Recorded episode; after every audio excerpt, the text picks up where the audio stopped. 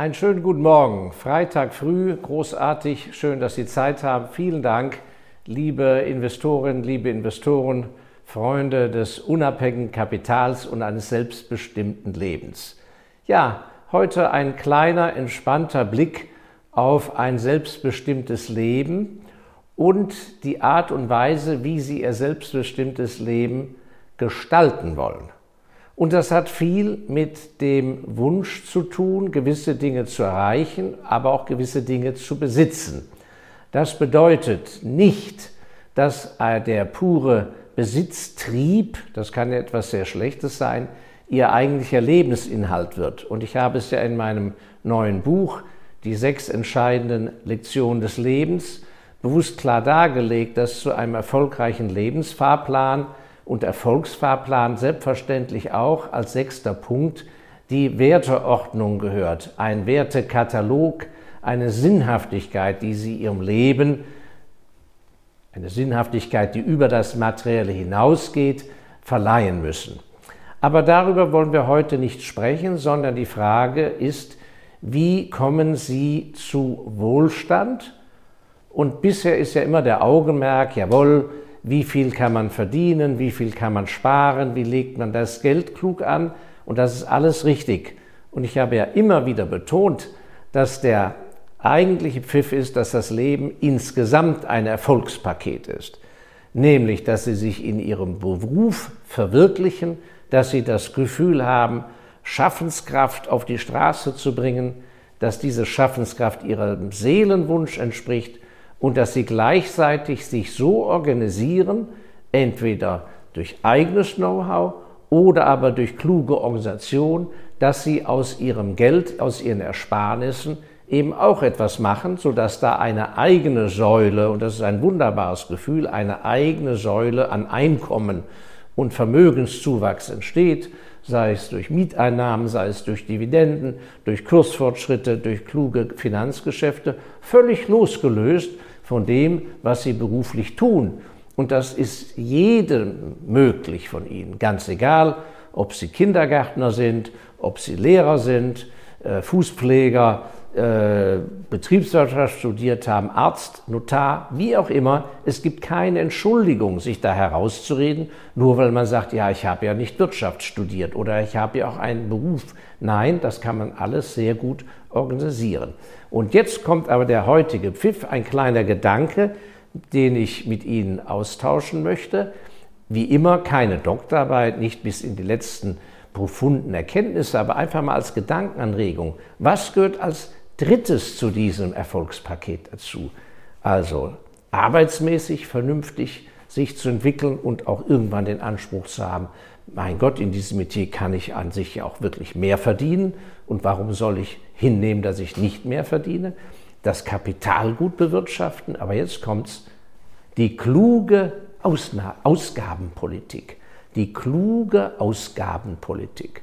Und da ist etwas, äh, das lesen Sie kaum irgendwo, wo im realen Leben ich seit ganz vielen Jahrzehnten den großen Unterschied beobachten kann, dass gewisse Leute, die viele Millionen haben, kommen zu viel weniger in ihrem Wohlgefühl des Besitzes als Menschen, die viel weniger Geld haben. Und das liegt daran, an der Einstellung zu den Ausgaben und wie man Geld ausgibt. Zwei, drei Aspekte zu diesem Punkt. Und ich habe mir dazu ein, zwei Notizen gemacht.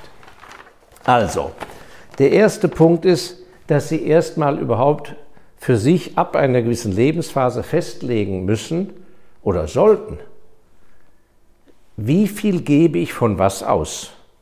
Weil sonst werden sie immer hin und her gezogen sein. Sollen wir das machen, sollen wir es nicht machen? Und da ist eben ihnen völlig freie Bahn. Da haben sie völlig freie Bahn. Der eine gibt alles aus für eine gewisse Anschaffung, was er erspart hat. Ein anderer sagt, ach, bis ich das alles erspart habe, das dauert mir viel zu lange, ich will die und dieses Brot für die Freizeit und dafür nimmt ein Kredit auf und sagt, jawohl, dann dauert das so und so viele Jahre, bis ich den Kredit abgestottert habe.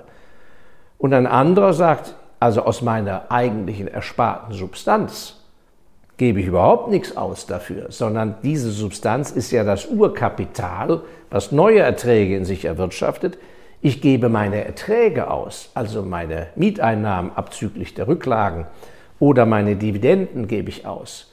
Und ein anderer sagt, nein, nein, ich gebe nur 50 Prozent meiner Dividenden aus und so weiter.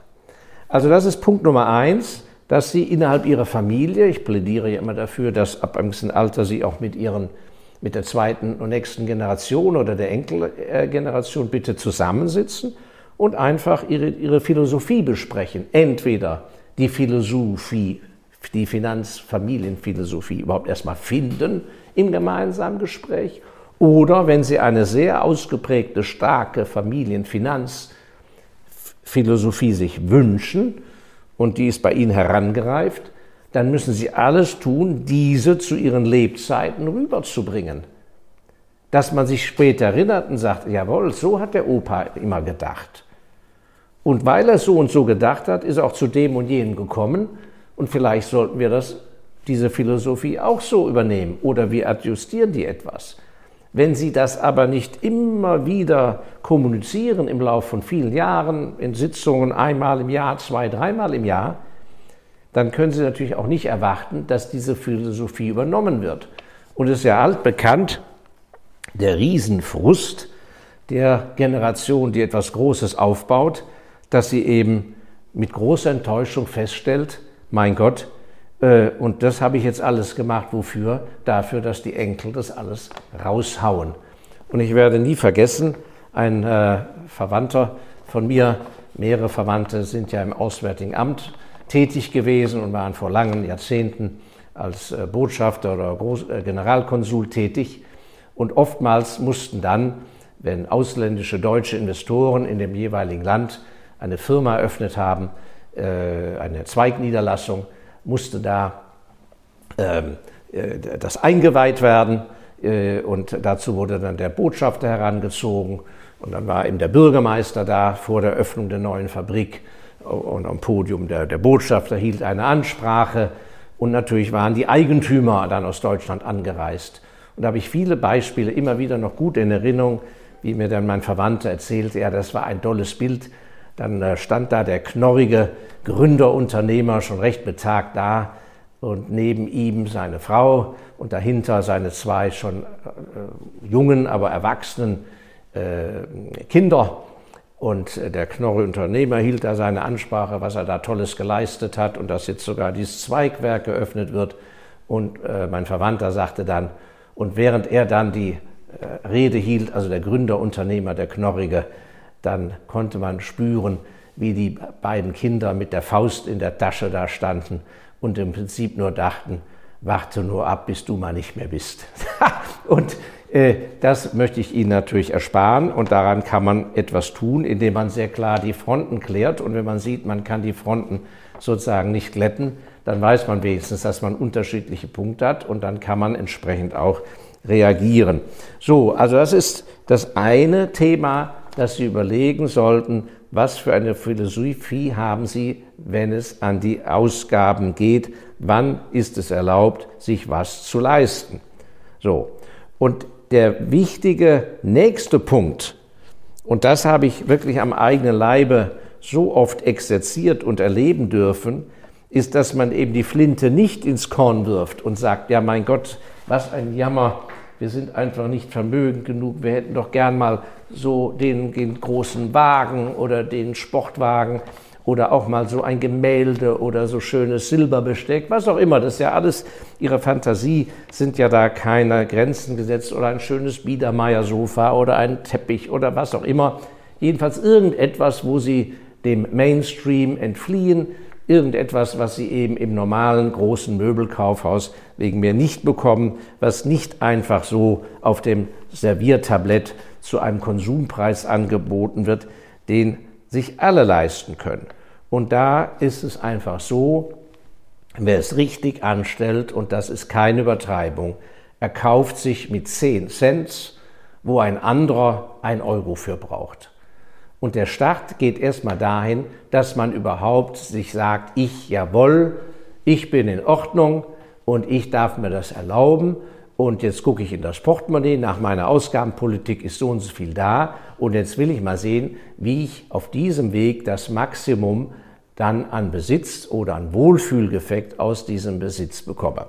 Und da werde ich nie vergessen, das habe ich sehr früh gelernt als Student, da war meine, mein Vater war in Paris auf dem Posten und äh, in den Semesterferien bin ich dann durch Paris getingelt, hatte furchtbar viel Zeit, hatte keine Freunde also bin ich in die Auktionshäuser gegangen. Und damals war das Auktionshaus Drouot praktisch eine Genossenschaft vieler äh, französischer Auktionatoren. Die waren in dem riesen alten Gebäude, das war, glaube ich, der Garde l'Est oder, oder, oder so ähnlich, jedenfalls ein gigantisch riesiges altes Gebäude. Und da waren x verschiedene Kabinen und jede war einem gewissen Auktionator zugeordnet. Und praktisch jeden Wochentag fanden da Auktionen statt. Und das Geheimnis und der Trick war, dass man, damals gab es ja keine Online-Auktion, dass man eben sich in die Auktion setzte, wo ein Gegenstand war, für den man sich interessierte, der aber praktisch da nur singulär war. Also wir unterstellen mal das dumme Beispiel ein zwölfteiliges Silberservice. Ansonsten waren aber, ich weiß nicht was, jede Menge Möbel, Spazierstöcke, äh, Teppiche, äh, Gemälde da und nur ein Posten war mit diesem Silberbesteck. Das war immer eine Indikation, dass man eine große, große Chance hatte, dieses super günstig zu bekommen. Warum? Weil in diesem Saal versammelten sich die Profis, die Händler und Experten und extremen Sammler für das, was viel angeboten wurde, weil die Zeit lohnte sich ja. Während ich saß dann da stundenlang, bis endlich dieser Silberbesteckposten kam. Und diese Zeit haben andere gar nicht aufgebracht. Das war ja auch ineffizient. So, und der Auktionator hatte auch überhaupt keine Lust an diesem einen Posten, wo er wusste, da sitzen eh keine Silberprofis, sich lang groß aufzuhalten, weil es ein Unterschied, ob der Auktionator sozusagen aus dem Saal der theoretischen Anbieter das letzte noch rauskitzeln will, dann macht er noch lange Sprüche und sagt so, wir rufen auf, wir beginnen mit 1000 Francs. Ja, meine Herren und Damen, Damen und Herren, was tausend Francs, keiner meldet sich, schauen Sie doch mal hier und da und der Stempel und der Vorbesitzer und so weiter, das ist ja mindestens 3000 wert, also wie sieht's denn aus? Und so bringt er dann doch nachher aus dem Versteck den einen oder anderen, der sagt, na gut, dann biete ich doch mal. Während in diesem Fall sagt er so, 1000 Francs, Aufruf, was keiner, wie ist Mindest, doch, hier ist ohne Mindestgebot, kriege ich denn überhaupt irgendein Angebot? Dann zeigt man auf 400, ja 400, okay, unter Vorbehalt heißt es dann, baf, buf, buf, paff, zack, ab zum nächsten, dann kommen die Perserteppiche dran. Und wenn man Glück hat, war das wegen mir aus einer Erbschaft und es war kein Reservepreis und dann hat man das Ganze für 400. Und so habe ich eben erlebt, dass sehr viele äh, Käufer sehr wertvolle, verarbeitete, sehr schöne Dinge bekommen, zum Beispiel im Silberbereich, zum nackten Silberkilopreis oder sogar unter dem nackten Silberkilobereich. Das Preis. Das heißt, wenn die dieses wunderbare Kunstwerk einschmelzen würden, hätten, haben sie gar keinen Verlust und kriegen in jedem Fall ihr Geld zurück über den nackten Silberpreis. Das ist natürlich etwas ganz anderes, als wenn Sie in einen sündhaft teuren Spezialladen gehen und da so ein, das dann äh, wunderbar beleuchtet, poliert und alles mit Zertifikat kaufen, da kostet es eben dann ein Vielfaches. Also diese Idee, und das geht auch heute noch, würde ich sagen, bei Online-Geschichten, und es gibt tatsächlich bei den Auktionen weltweit Spezialisten, die gehen nicht täglich zur Arbeit, äh, die sind sozusagen professionelle online, aber auch physisch bei wichtigen Sachen. Auktionsbesucher, von Beruf Auktionsbesucher, um diese Momente, wo der Auktionator etwas durchhauen will oder wo irgendwie, nachdem kurz vor ein Rekordpreis erzielt wurde, irgendwie so eine psychologische Lücke da ist, die dann zuschlagen und dann auch diese Dinge weiterhandeln. Das wird sehr viel gemacht äh, bei kostbaren Juwelen. Da gibt es äh, wichtige Auktionen in Genf, New York, äh, wo also Leute, die sich gut auskennen, ganz tolle Geschäfte machen. Gut, aber es geht auch in ganz pragmatischen Dingen. Also ich möchte ja Ihnen nur ein, zwei Ideen zur Anregung geben bei dem Automobilkauf. Es gibt Leute, die kaufen sich ein sehr großes, teures Auto, nur fabrikneu. Dann hat man natürlich aus dem Showroom, dann kostet das Auto eine, eine mm, große Menge Geld. Äh, dann hat man natürlich auch äh, nichts groß mit Reparaturen am Hut am Anfang.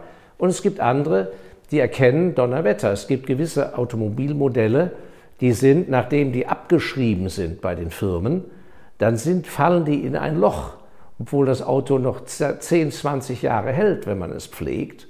Warum? Weil die Menschen, die diesen Wagen fabrikneu kaufen, sind Menschen, die wollen immer das neueste Modell haben und es ist unter deren Würde, wenn das zum Beispiel ein Vorstandsfahrzeug ist, die fahren einfach nicht mit einem alten Modell. Wenn das neue Modell auf den Markt kommt, wird das gekauft. Und dann ist das andere Modell, wie gesagt, wahrscheinlich abgeschrieben und dann wird es einfach rausgehauen in den Markt. Und auf der Käuferseite für dieses gebrauchte Modell sind aber sehr viele Menschen, die sagen, ja, also so ein großes Auto, ähm, da kann ich ja nicht beim Kunden vorfahren. Dann denkt er ja, ich stelle zu hohe Rechnungen. Vielmehr, er, er, sieht sich selber irgendwie als ein kleines Würstel und sagt, ja, ich, ich gehöre doch gar nicht in so ein großes Auto. Oder aber es wird als Vorwand vorgeschoben, ja, aber die Unterhaltskosten, dieses Benzin, ja, das ist ja nur, wenn man unglaublich viel fährt. Ich sage ja nicht, dass ein Vertreter der jede Woche von Montag bis Donnerstag jeweils 500 Kilometer fährt, die so einen Wagen kaufen sollte, ganz bestimmt nicht. Aber für jemanden, der nur wenig fährt, einfach Freude an dem Wagen haben will, vielleicht im Jahr 10.000 Kilometer fährt, spielt der Benzinpreis ab einer gewissen Einkommensklasse ja überhaupt gar, gar keine Rolle. Und was ja noch hinzukommt, ist, wenn Sie geschäftlich so einen Wagen kaufen, wenn Sie ihn neu kaufen, nicht nur, dass der sehr, sehr, sehr viel mehr kostet und Sie dann lediglich die jährliche Abschreibung haben, wenn Sie den Wagen sehr günstig gebraucht kaufen und haben dann natürlich hin und wieder Reparaturen, diese Reparaturen werden ja nicht über die Abschreibung Ihnen sozusagen gut geschrieben, ja, im Abzug bei den Ausgaben, sondern vollumfänglich. Das heißt auch steuerlich, ich bin hier kein Steuerberater, mache keine Steuerberatung, aber nur mal als Gedanke, allein von der Logik her ist es steuerlich viel günstiger. Sie kaufen den Wagen sehr günstig, haben einfach sehr viel weniger Cash-out und hin und wieder haben Sie dann weniger Cash-outflow, aber sehr viel weniger für Reparaturen und die sind sofort voll abzugsfähig bei den Ausgaben. Während bei der Abschreibung wird die Ausgabe ja über ganz viele Jahre verteilt. Also allein aus diesem Aspekt heraus, äh, der Punkt, trauen sich doch mal zu, äh, äh, wenn sie was geleistet haben, dass sie sagen, jawohl, das habe ich mir verdient, dass sie eben doch so ein Fahrzeug bekommen, obwohl sie es sich neuwagenmäßig gar nicht leisten könnten. So, aber auch im Bereich des Mobiliars ist es einfach so, mit 10 Cent etwas kaufen, was mindestens ein Euro wert ist und auch ein Euro Glücksgefühl ihnen bringt, das ist natürlich die beste steuerfreie Dividende, ist, indem sie sich auf Felder verlegen, die völlig unpopulär sind. Und im Moment, ich plädiere nicht, dass Sie das kaufen oder nicht kaufen, aber ich erwähne es nur, im Moment zum Beispiel, abgesehen von vielem anderen, ist alles, was Biedermeier Möbel ist, out. Sie kriegen ein Biedermeier Sofa, was wahrscheinlich vor 30 Jahren auf dem Markt, ja damals schon gebraucht, 3000 Euro gekostet hat, kriegen Sie jetzt für 300 Euro. Das ist keine Übertreibung, das ist so. Bei vielen Möbelstücken können Sie praktisch den Preis selber bestimmen, einfach weil die Wohnungen sind kleiner geworden, der Geschmack vieler Menschen hat sich geändert, aber vielleicht Ihr Geschmack nicht. Sie müssen nur mal hinschauen, was das war. Und ich selber habe das am eigenen Leib ja exerziert. Ich habe ja da ein grandioses Fehlinvestment hingelegt als Student, indem ich mir einen wirklich ganz tollen Biedermeiersessel damals schon als Student mühsam vom Mund abgespart gekauft habe, statt einem Auto. Der hat, ich glaube, 3000 D-Mark gekostet. Das ist kaufkraftmäßig bestimmt so etwas wie heute 6000 Euro mindestens im Kaufkraftvergleich. Und der Marktwert de facto ist heute, wäre null, wenn ich ihn verkaufe. Aber dieser Sessel, der hat mich ein Leben lang begleitet. Ich habe ihn natürlich mittlerweile x-mal neu bezogen, je nachdem, wo er stehen musste, mit Stoff neu bezogen. Und ich habe bis heute Freude dran. Und ich habe diesen Sessel gekauft, nicht nur um mich an dem Sessel zu erfreuen, sondern bewusst, dass ich gesagt habe, ich mag einfach diese Periode der Jahrhundertwende von 1800 noch was auf 1910. Diese Gründerzeitperiode mag ich so gerne. Das habe ich mir als armer Student immer gesagt. Ich hätte gern mal ein Haus, was aus dieser Epoche auch wäre. Und sozusagen im Englischen würde man sagen, als friendly reminder habe ich gesagt, das Haus kann ich mir als Student nicht kaufen, aber ich möchte daran erinnert werden und das Ziel, die Vision nicht verlieren. Also kaufe ich mir zumindest mal einen schönen Sessel, den ich zwischenzeitlich nutzen kann. Und was soll ich Ihnen sagen? Ich glaube, ich habe es schon mal erwähnt in einem früheren Video vor einem Jahr. Was soll ich Ihnen sagen? Später im Leben, als ich schon deutlich älter war, ist es mir gelungen. Heute habe ich so ein Haus, in dem dieser Sessel perfekt hereinpasst. Ein Haus aus der Belle Epoque aus dem Jahre 1910. Also auch so kann man äh, äh, sich so, äh, gewisse materielle Wünsche, äh, wie soll ich sagen, auf Vorrat legen, aber äh, schon mit der Verwirklichung starten.